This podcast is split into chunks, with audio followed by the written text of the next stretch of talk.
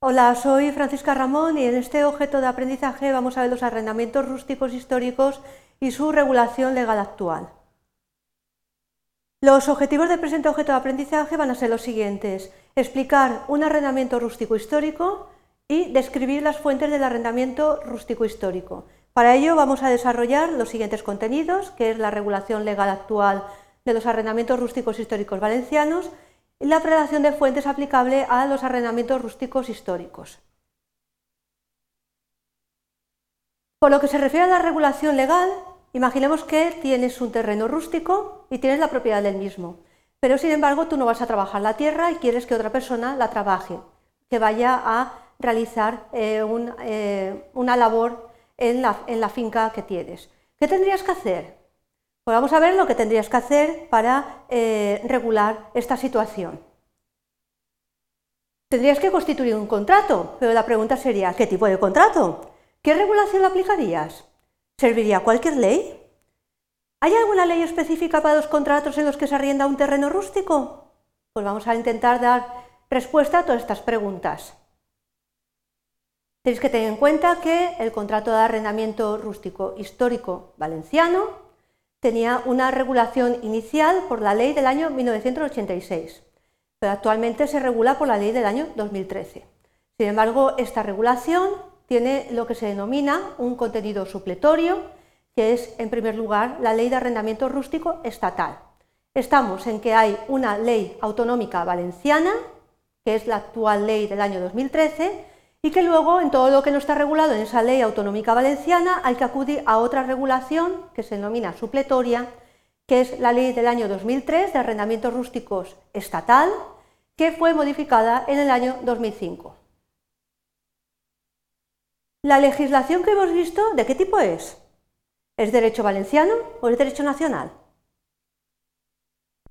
Pues tenemos que tener en cuenta que es una legislación de tipo autonómico, la ley de arrendamientos eh, que se aplica a la legislación actual de las relaciones jurídicas agrarias, es la ley del año 2013, es una ley de carácter autonómico.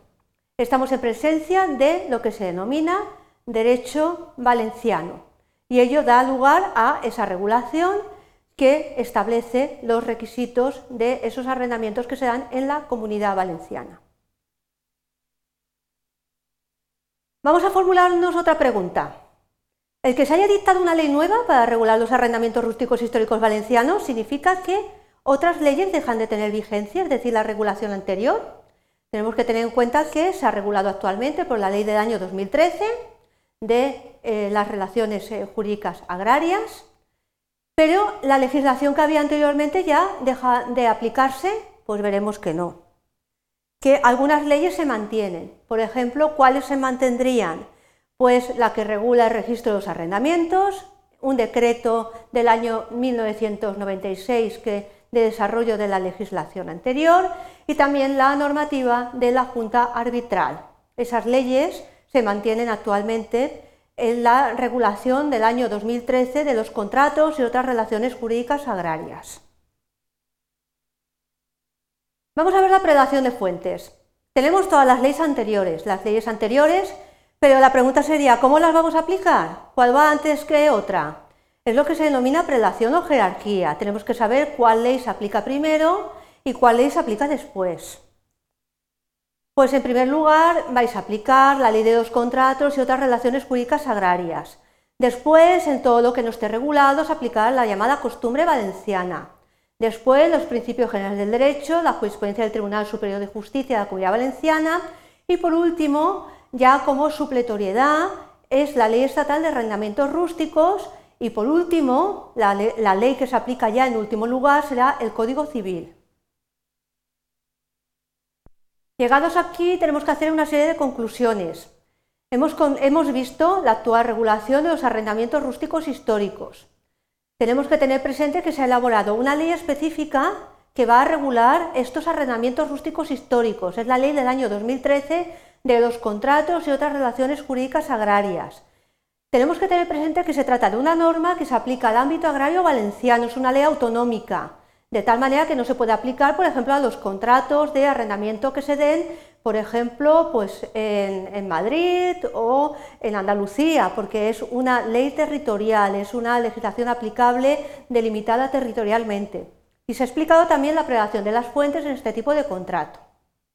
Es decir, cuál es la norma que va antes que otra para su regulación. Si queréis saber más, aquí os dejo un enlace a la Ley 3 2013 que ha regulado todo lo que hemos visto. Es el enlace del Boletín Oficial del Estado.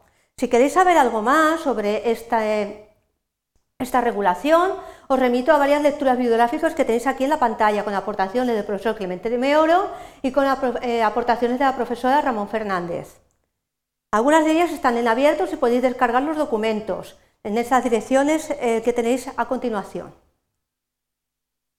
Espero que os haya resultado de interés eh, los arrendamientos rústicos históricos y su regulación legal actual. Muchas gracias.